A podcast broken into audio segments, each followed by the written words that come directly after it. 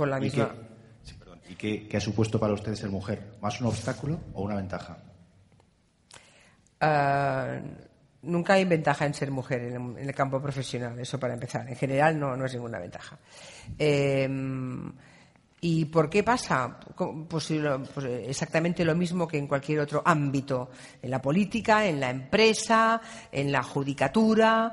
Mm, bueno, pues no hay más mujeres dirigiendo medios o dirigiendo programas o siendo jefa de sección, pues por la misma razón que no hay una sola mujer en el Tribunal Supremo, que tenemos dos, creo, en el Tribunal Constitucional.